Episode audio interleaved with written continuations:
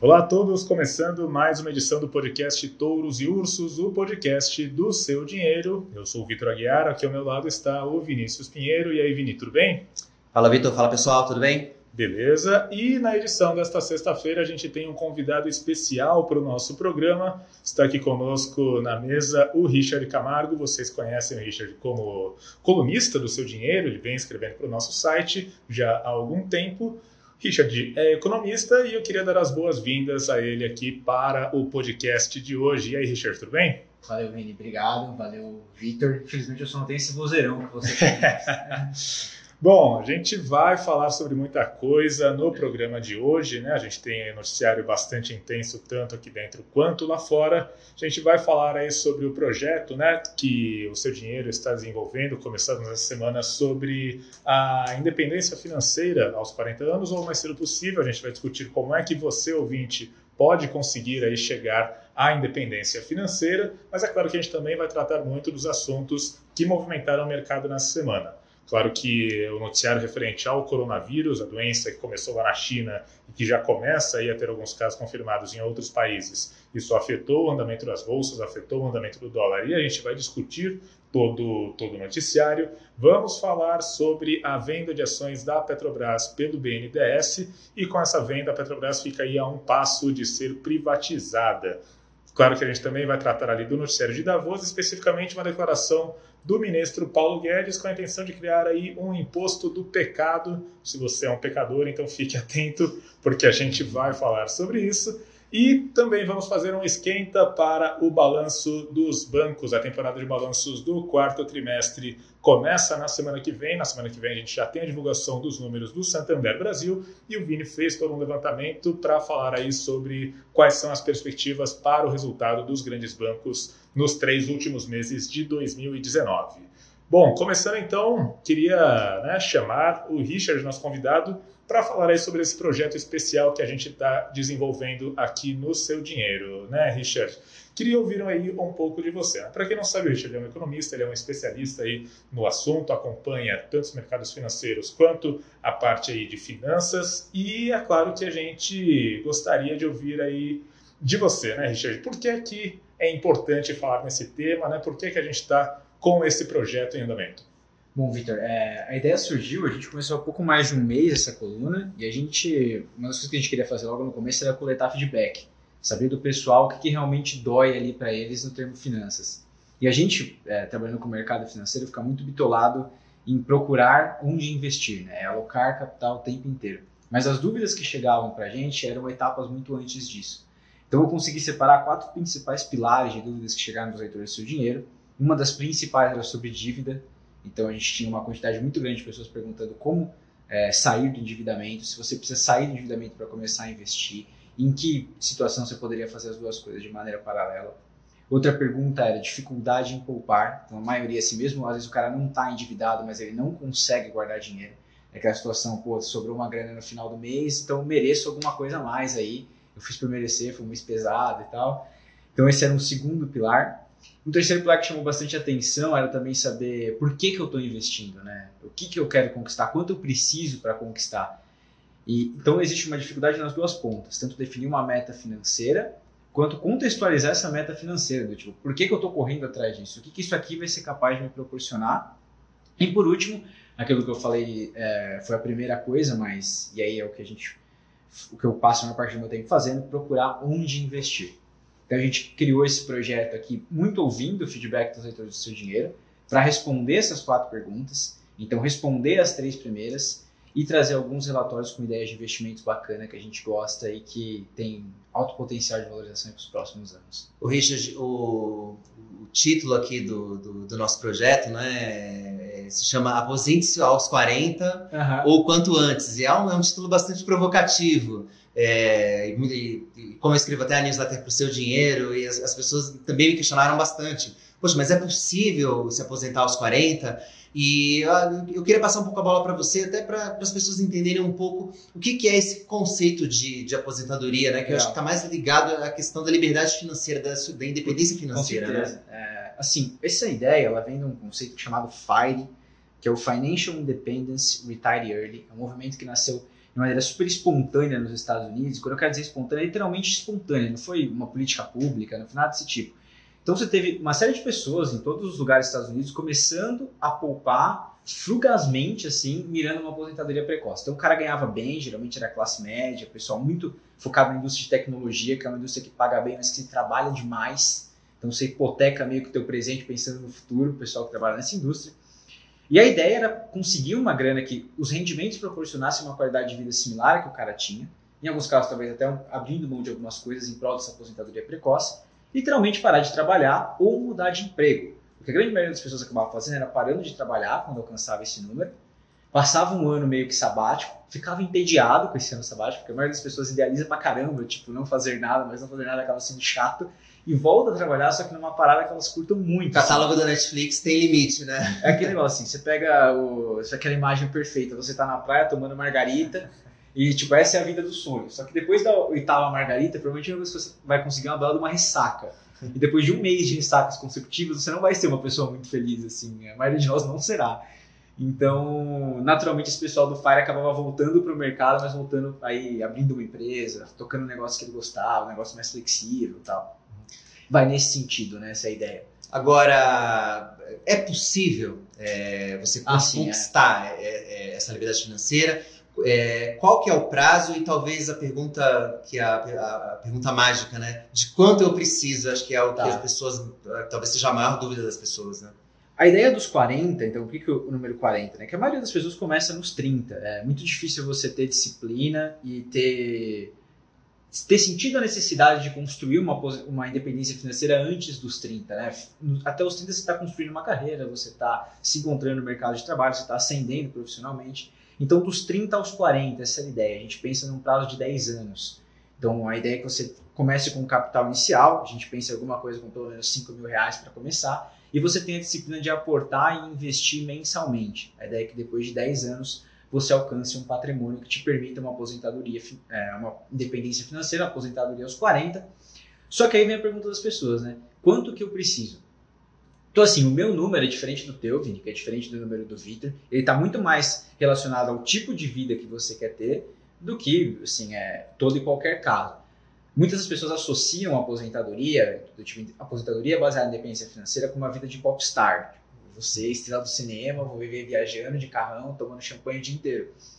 É, não é esse o caso. Então, assim, você tem que ter uma ideia. É muito provavelmente você vai buscar o compatível com o seu estilo de vida atual. É muito difícil você ascender socialmente é, com uma independência financeira, né? porque a independência financeira, a base dela é consumir os recursos que você acumulou, consumir mais a rentabilidade disso, porque tem aquela, é quase que uma máxima natural, dinheiro faz dinheiro, então quanto mais dinheiro você tem, mais dinheiro você rentabiliza. Geralmente, o número dessas pessoas, ele não, ele é alguma coisa entre 700 mil reais e um milhão e meio. Então você fica nesse range para mais, para menos, mas dificilmente algo fora é, fora dessa margem para menos. Dificilmente vai ser menos 700, pode ser mais de um milhão e meio, dependendo do teu, do teu objetivo. Com esse número, o dinheiro pode começar a trabalhar pode. Pode começar não, ele vai. vai. Desde que alocado também. Desde que alocado de maneira correta. Não adianta você ter essa grana e ficar parado na poupança. Você vai ter valor destruído aí com o tempo que a inflação é, geralmente bate a poupança aí no longo prazo. Bom, só lembrando para os nossos ouvintes que quem quiser conhecer melhor o nosso projeto é só acessar seudinheiro.com barra podcast aposentadoria e lá a gente vai ter todos os detalhes ali, muitos mais detalhes do que a gente vai conseguir falar aqui no nosso programa. Mas, Richard, eu queria ver com você uma questão né, que você já citou ali. Né? A idade que as pessoas começam a poupar, né? Ah, quais os objetivos que elas têm que ter em mente antes elas começarem de fato a trabalhar para isso. Mas eu acho que aqui no Brasil ainda existe uma barreira muito forte que é o medo de as pessoas investirem, o medo das pessoas acessarem o mercado financeiro. Né? Me parece que ainda tem muito uma espécie de mística em torno do mercado, como se fosse uma coisa muito avançada. Puxa, talvez isso não seja para mim, né? Como é que a gente faz para quebrar aí esse medo, para mostrar para as pessoas que de fato não é um bicho de sete cabeças cabeças você né, começar ali pouco a pouco a entrar e a entender melhor o mercado? É, tem duas maneiras que você pode encarar o mercado. Você pode encarar o mercado de uma ótica de curto prazo e de uma ótica de longo prazo. O problema de você encarar o mercado de uma ótica de curto prazo, e é o que faz, é, o que amedronta a maioria das pessoas que estão começando, é porque o mercado no curto prazo é bastante aleatório. É, Você tem influências externas. Vamos pensar que o mercado é um lugar onde está circulando dinheiro do mundo inteiro. Então esse dinheiro ele não circula necessariamente de uma maneira lógica. Às vezes você tem um cara gigante, um banco gigante vendendo uma determinada ação e a ação está caindo só porque esse cara está vendendo. E não necessariamente mudou alguma coisa relacionada a essa ação. Então a melhor maneira de você investir com segurança no mercado financeiro é você investir com um horizonte longo de tempo. E investir um dinheiro que você também seja disposto a perder. Muitas vezes eu recebo dúvida do tipo, puta, eu queria comprar uma casa em seis meses, eu tô com uma graninha aqui parada da entrada. O que você acha de eu investir numa ação, esperar valorizar, sacar, e aí eu compro minha casa e dá só uma graninha para mobiliar? Cara, acho uma ideia péssima, assim, tá? Entre o rol de piores ideias da sua vida fazer um negócio desse. Porque você está colocando uma grana da qual você precisa muito, você está super contando, você está colocando com um prazo determinado para tirar, um investimento que você não deveria ter um prazo determinado para tirar. Enfim, você está fazendo tudo errado, assim. Exatamente o que você tem que fazer é o contrário disso. Tem que investir uma grana com qual você está confortável, então uma grana que não vai te fazer muita falta se você perder, e você tem que investir com um horizonte de tempo longo. A gente fala sempre em pelo menos três anos, idealmente de cinco para mais. Porque quando você está investindo no mercado financeiro, você está escolhendo empresas. E tem uma máxima muito intuitiva para uma empresa que é a seguinte: ela vai sobreviver se ela for lucrativa. Então, se uma empresa é lucrativa é, e você está associado junto com essa empresa, seu dinheiro vai crescendo junto com o lucro dela e dificilmente você vai perder dinheiro nesse caso. Então, escolher uma ação de uma empresa lucrativa, aí você precisa de um processo de análise, um processo que é, profissionais que fazem o que eu faço passam o dia inteiro dedicados fazendo, procurando, entendendo as empresas, e você precisa ter um horizonte de tempo aí dilatado bastante para você não ficar nesse caso da aleatoriedade. Pensando na aposentadoria no longo prazo, é, hoje, na, na, tua visão, é praticamente impossível não, não pensar em ter uma parcela do, do capital é, no mercado de ações. É impossível, posso te afirmar isso. Você não vai alcançar uma independência financeira sem comprar ações. Você precisa ter uma fatia do teu portfólio alocada para isso. Óbvio, não é toda a tua grana. É uma fatia ali hoje em torno de 30%, eu acho que é bem legal para você ter em bolsa. Talvez para quem tiver um pouco mais confortável, conseguir alocar essa grana sem necessidade de tirar muito rápido, até mais do que isso, quem sabe 40%.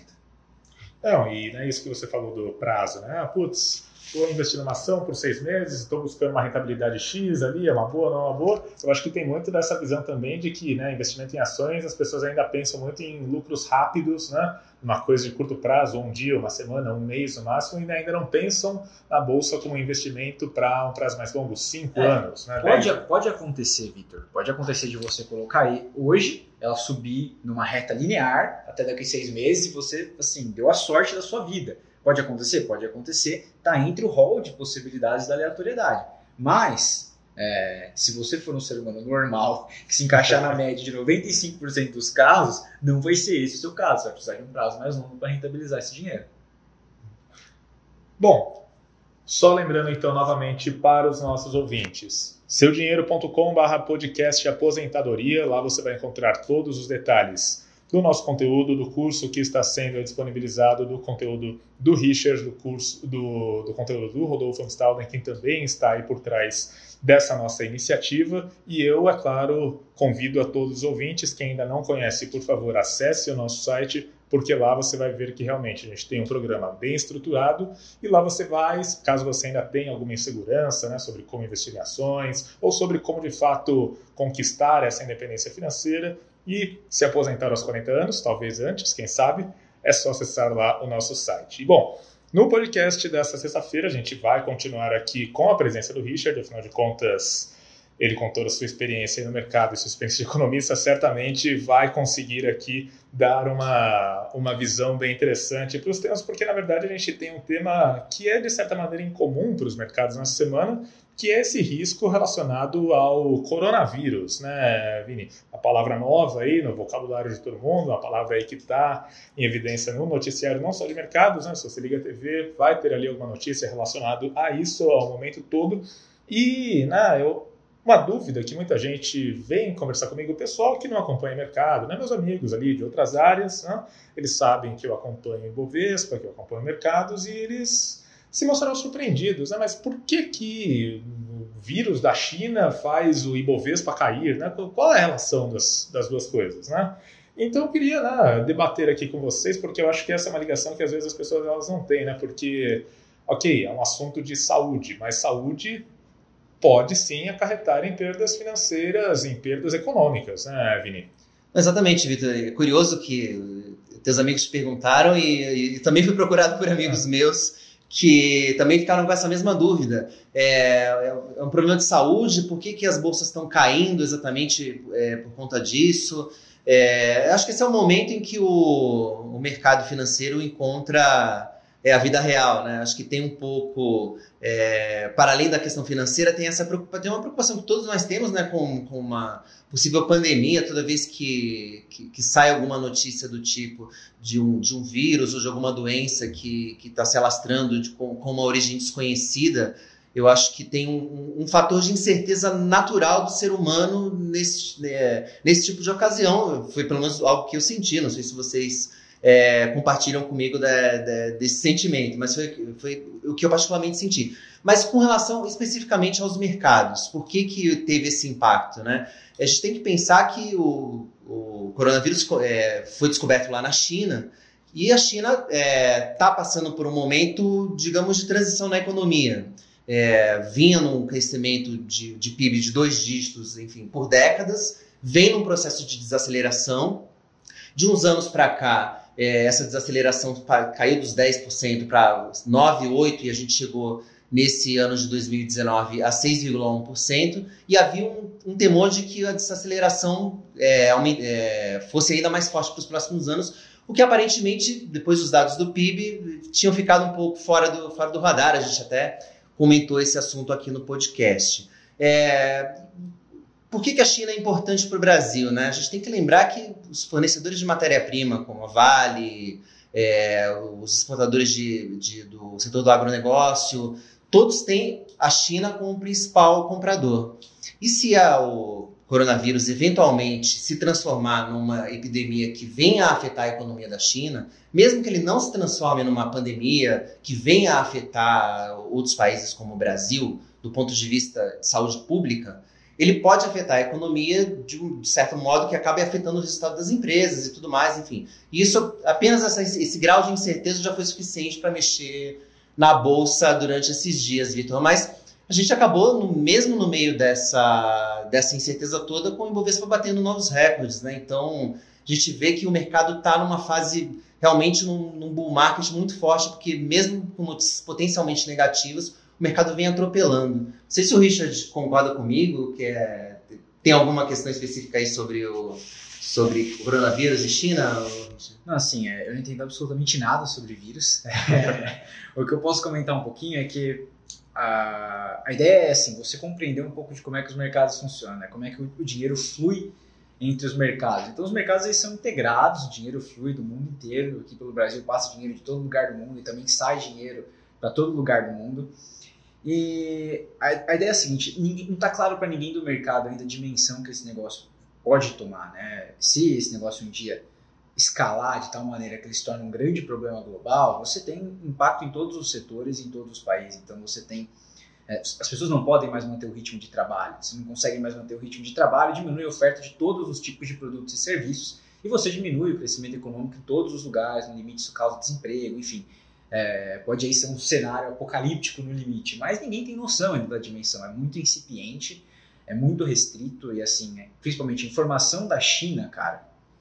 Assim, nem chinês sabe se é verdade a informação. Quem dirá a gente aqui no condado da Faria Lima em São Paulo para conseguir julgar a veracidade dessas informações, mas vai um pouco nessa linha.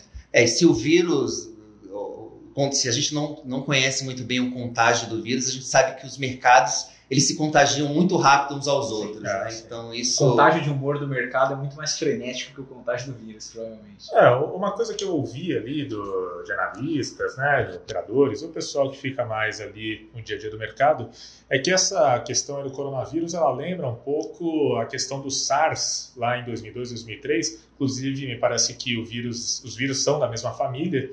E lá atrás também a gente teve né, uma doença misteriosa que surge na China, que se espalha ali por alguns países, que gera uma atenção, ah, como é que fica, né? Em alguma escala você tem ali uma redução na circulação de pessoas, de mercadorias, pelo menos por algum tempo, e isso trouxe sim um impacto econômico para o mundo como um todo. Então, me parece que é um paralelo válido, né? Todo mundo lembra do que aconteceu lá atrás e as coisas parecem estar evoluindo mais ou Isso menos é um, nessa direção. É um interessante, Vitor, naquilo que eu estava falando do cara que entra na bolsa para sair em seis meses, né? Aí o cara entra na véspera do coronavírus e não entende nada, né? Assim, não aconteceu nada com a empresa dele, mas ele perdeu dinheiro e ele não entende por quê. Esses são os motivos. A gente está sujeito a diversos eventos aleatórios, aquilo que a gente chama aqui como cisnes negros, né?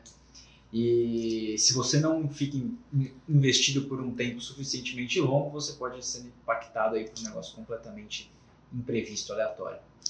Último ponto ainda sobre essa questão, e, e você apontou uh, a questão da SARS que aconteceu ali em 2002, 2003.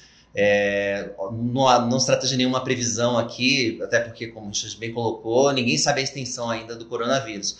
Mas o fato é que ali, em 2002, 2003, o mercado de ações atropelou é, tanto a SARS, como a gente também teve uma invasão ao Iraque é, pelos Estados Unidos em 2003 e o bull market do, do mercado de ações é, não foi interrompido. Óbvio que com momentos de turbulência, de acordo com o noticiário, mas o, o ciclo de alta da bolsa não foi interrompido. É, não estou dizendo que isso vai se repetir agora, mas a gente está vendo que o mercado está tá bem fortalecido mesmo. Tanto que, apesar de toda essa incerteza que a gente colocou aqui, a bolsa fechou ontem um novo patamar, um novo, novo recorde. recorde. Exatamente. Nos Estados Unidos as bolsas também estão muito fortes. E bom, como você mesmo disse, né, tem aí essa questão do coronavírus, é um risco que está no radar, todo mundo está vendo como essa coisa evolui ou não evolui, mas é claro que tem outros fatores que também mexem com o dia a dia dos mercados. Uma notícia que, assim, ela não trouxe tanta, tanto impacto para a ação, mas que certamente ela foi muito discutida, né? Aqui no, no Seu Dinheiro a gente fez aí um material mais extenso, a gente viu a, a repercussão entre os leitores, que é a questão do BNDES, né, querendo vender as ações da Petrobras. BNDES, para quem não sabe, né, ele tem cerca de 10% das ações ordinárias da Petrobras e vai, vai se desfazer dessa participação, né, Vinho? É, mais um passo aí de, de venda das, das participações é, do governo, o plano que, que tanto Bolsonaro como o Paulo Guedes já, já tinham colocado claramente desde a campanha que iam implementar.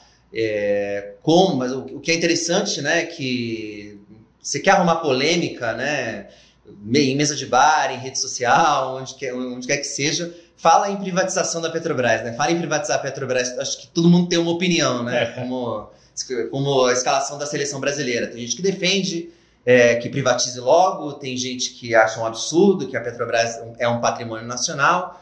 Mas, Vitor, é, eu, eu, não sei se o Richard concorda comigo, mas, enfim, acho que essa discussão hoje é inócua porque com a venda da participação do BNDES e com a venda das ações também da Petrobras que estavam na carteira da Caixa, é, a participação da União na, na, nas ações ON, nas ações com direito a voto da Petrobras, ela cai para pouco mais de 50%. Então, o governo já está praticamente no limite do controle acionário, se a gente considerar só as ações ordinárias. Se a gente considerar o capital total o governo, após essa venda, vai ficar com um pouco mais de 30% da Petrobras. Então, do ponto de vista econômico, o governo já não tem mais, já não, já, a União já não é mais dona da Petrobras, já não, já não recebe mais a maioria dos resultados da Petrobras. É, em termos de controle acionário, também está muito perto da privatização. O Bolsonaro já sinalizou que daí não passa, né? A Petrobras é uma das joias da coroa e assim deve continuar. É, mas eu vejo essa discussão hoje um pouco menor, mas não, não deixa de ser curioso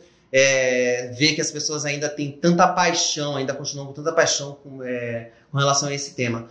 Um outro ponto que me chamou a atenção em relação a essa oferta é que é uma oferta muito grande, de quase 23 bilhões de reais, e a ação da Petrobras praticamente não se mexeu com um volume tão expressivo de venda, né, é, declaradamente sendo colocado no mercado. Eu esperava que a ação fosse fosse sofrer um pouquinho, se bem que a notícia sobre a venda das ações da, do, do, BNDES já era pública e, enfim, já, o, o mercado já estava mais ou menos preparado para essa operação.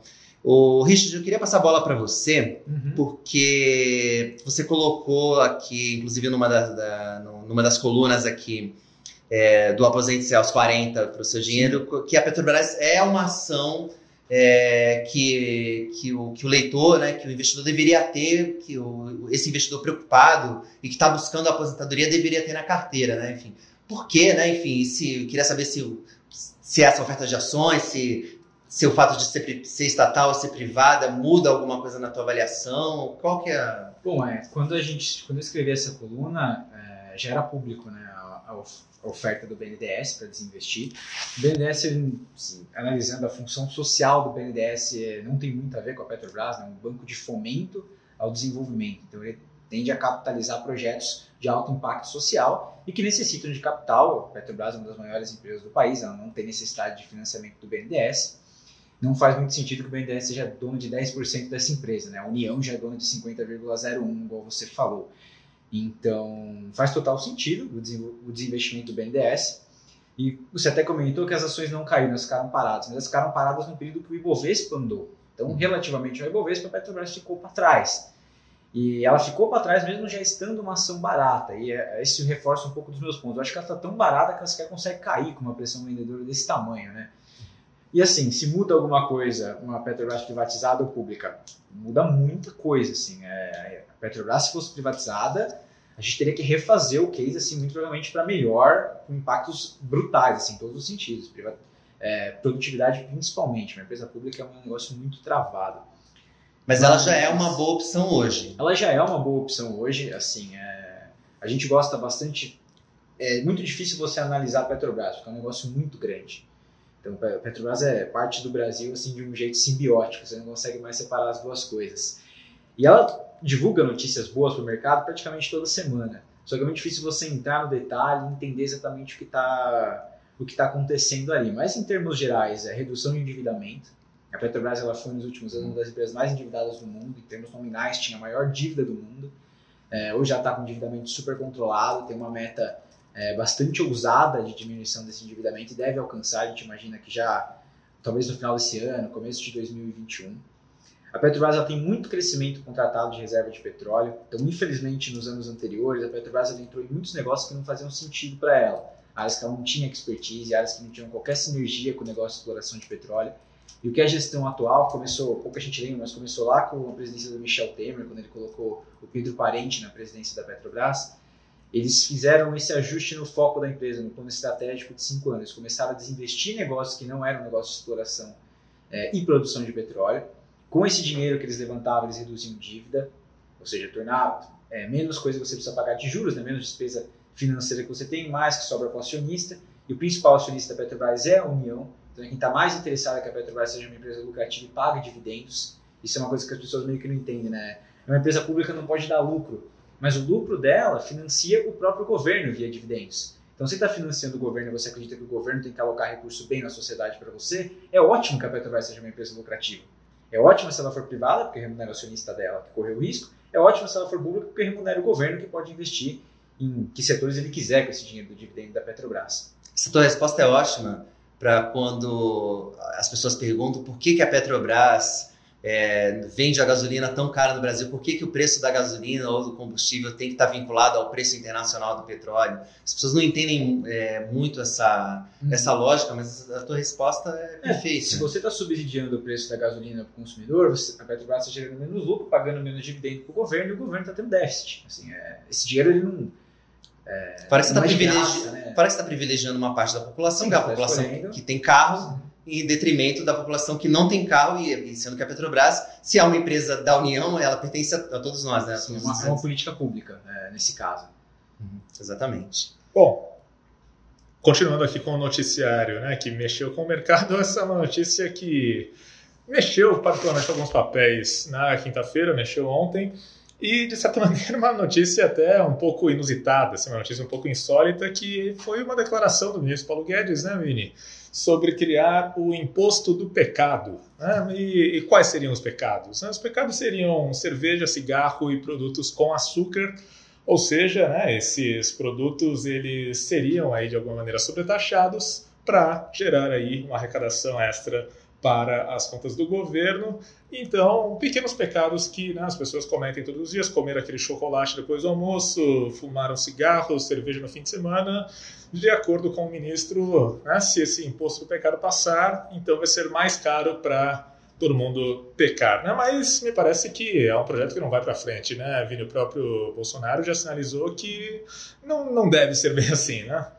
É, acho difícil passar, pelo, pelo menos pelo que, eu, pelo que o Bolsonaro já falou, mas quando, quando eu, eu, eu vi a notícia e o Paulo Guedes falou lá, lá de Davos, né, durante o, durante o Fórum Econômico Mundial, lembrei do Roberto Carlos, né? Será que tudo que eu faço é ilegal, imoral ou engorda? Foi, o, foi exatamente isso que eu pensei na hora que, na, na hora que, eu, que eu vi o, o ministro falando sobre o aumento de impostos é, para esses produtos. Eu, particularmente, não sou simpático a nenhum tipo de, de, de, aumento de carga tributária, ainda mais num país como o Brasil, que já tem uma carga tão elevada e com, e com uma recíproca tão baixa do governo. Né? Você tem um, a situação que a gente vive aqui bem diferente de, de, de outros países, principalmente países europeus, ali onde a carga é muito alta, mas você tem um serviço público é, de qualidade é, que você tem retribuição.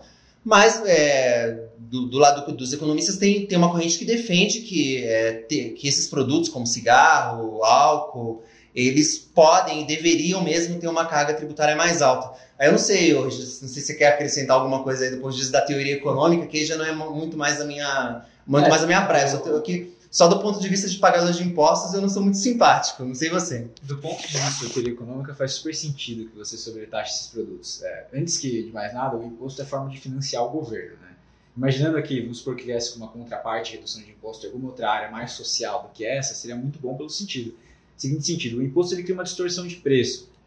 Então a melhor maneira de você criar essa distorção de preço é criar onde a, a demanda tende a se movimentar pouco por conta dessa distorção de preço. Tem que ser um produto que, se o preço dele for incrementado, vai mudar muito pouco a tua propensão a consumir. Você consegue aumentar o preço desse produto sem diminuir o consumo, sem diminuir a atividade econômica. E cerveja, cigarro e açúcar são três produtos onde isso é uma verdade. Então, é, o cigarro é o caso mais clássico, a gente chama esse conceito de elasticidade aqui entre os economistas. E o cigarro tem uma elasticidade que é, assim, não importa quanto de imposto você coloca nesse negócio, o cara vai continuar fumando. Ele tem uma dependência química disso, né? Então, do ponto de vista estritamente econômico, é eficiente você sobretaxar cerveja, cigarro e açúcar. Tanto daí vem a opinião do ministro Paulo Guedes. Mas, por exemplo, é, um argumento né, que eu li, que eu acho que é um argumento que faz sentido, não sei do ponto de vista da, da teoria econômica, é que, por exemplo, você sobretaxando o cigarro, então o preço do maço aumenta, enfim, isso talvez estimularia pessoas a recorrerem a, digamos, cigarros contrabandeados, uma coisa ali de uma qualidade menor e que, consequentemente, causaria um dano à saúde maior e isso também traria gastos na outra ponta para o governo. Né? Como é que funciona esse equilíbrio de equação? Eu, eu não sou muito a favor dessa corrente, não, pelo seguinte, eu não sei vocês dois, mas eu não estou acostumado a ver muito cigarro contrabandeado por onde eu passo, mas eu acho que o cara que quer um cigarro contrabandeado, ele já usa, ele tá esperando um aumento de, de imposto, não. Não é porque a alíquota é 10, vai passar para 20 que vai fazer diferença. Né? A maioria do, dos fumantes compra um cigarro voltando para casa ou no caminho para o trabalho. Ele não está disposto a ficar caçando, não. Ele vai realmente pagar mais caro e é isso aí. É, acho que o único comentário que eu faço sobre a teoria econômica é que, na prática, é, o, que, o, que, deveria, o que deveria ser é, certo seria esses produtos terem uma alta carga tributária Sim. e outros produtos é, teria uma carga menor. É, é, o que infelizmente não acontece, né? Esse produto tem, a maioria dos produtos e serviços hoje no Brasil tem uma carga muito elevada e esses provavelmente vão ter uma ainda maior, né? Então talvez, talvez é o único ponto talvez em que a teoria não se encaixe com a prática aqui no caso do Brasil. É, não, você precisa resolver essa distorção, assim, sem, sem contraparte não dá para conversar. E bom, só para fechar aqui o programa desta sexta-feira, também falar um pouco aí da temporada de balanços do quarto trimestre. Os balanços voltam aí a mexer com os mercados já na semana que vem. Na semana que vem a gente tem duas divulgações de empresas do Ibovespa. Cielo e Santander Brasil vão reportar os números aí dos três últimos meses do ano passado. E o Vini, que acompanha o noticiário aí relativo aos bancos, né, toda essa parte de empresas financeiras mais de perto, ele deu uma analisada né, nas expectativas a respeito do que esperar dos números dos grandes bancos no quarto trimestre de 2019, né, Vini? O que é que o mercado está esperando? Como é que podem ser esses números? E lembrando que né, as ações dos bancos elas têm apresentado um desempenho mais fraco desde o início de 2020, né? É aquela coisa, né? Vai ter lucro bilionário? Sim, vai ter sim, senhor. Isso não muda, é, né? É. Não, é, não é mentira, não é nada. O lucro é... do Itaú vai cair 15%, não vai, né? Não, não, isso... não, não vai, mas olha, uma coisa que pode acontecer esse ano, segundo alguns analistas, é que o lucro do Itaú pode eventualmente até cair nesse ano de 2019, no ano de 2020 algo que eu já, já cubro banco setor financeiro há bastante tempo, vi, vi muito poucas vezes, para não dizer que nunca vi, aconteceu em 2016, no auge da, da crise econômica aqui no Brasil, os, os bancos tiveram aí queda nos lucros, mas também, mesmo nesse período, mantiveram seus lucros bilionários. É, poxa, mas aí você me pergunta por que, que a ação, por que, que as ações então estão ficando para trás em relação ao Ibovespa, né? Nos cálculos do, do Bank of America, as ações dos, ban dos bancos estão descontadas em 25% em relação à média do Ibovespa, sendo que o próprio Ibovespa já tem ação de banco, né? Sim. Então é, é bastante uma, uma, uma, situação bastante inusitada, principalmente para empresas que, que, que, constantemente apresentam bons resultados, como, como o caso dos bancos. É, você tem aí principalmente o caso da, do aumento da concorrência e da incerteza sobre o que vai ser o futuro dos bancos.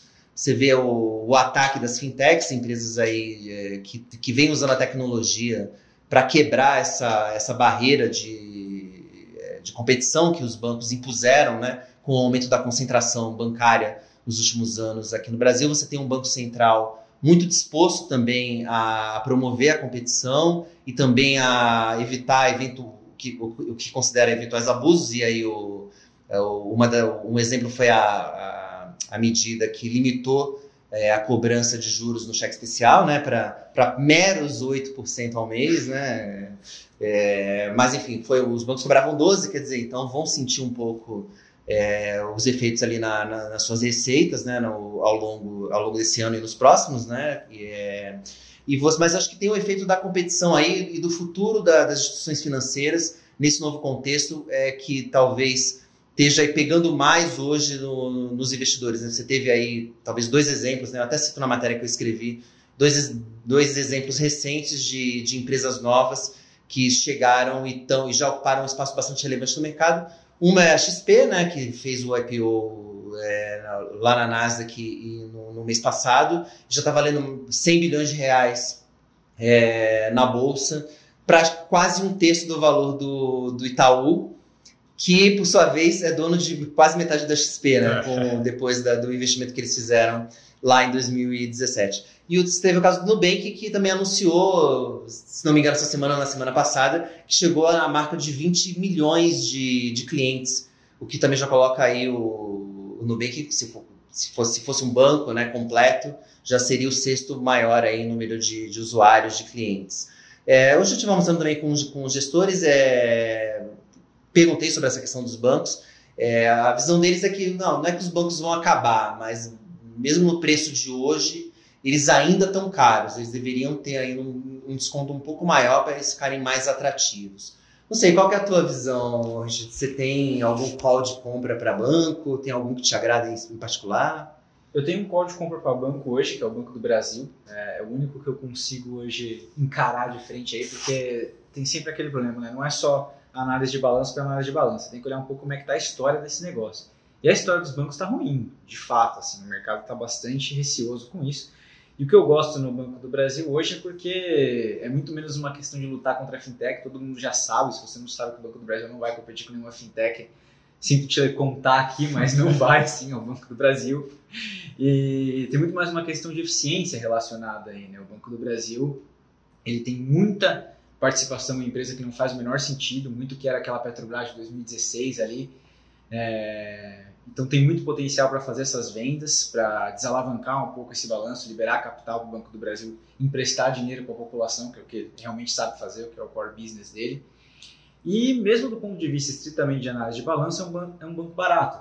Ele, historicamente, né, ele negocia com desconto em relação ao Itaú, ao Bradesco, ao Santander, que são bancos privados, e tem que ter um desconto mesmo, é natural. O Banco do Brasil ele é menos rentável do que os outros, mas esse desconto está no nível recorde, assim a gente gosta bastante hoje, e o Rodolfo, do, é, de Banco do Brasil, mas realmente a gente está aí apoiando um pouquinho, né? Porque a história está ruim. Quando a história está ruim, não anda, né?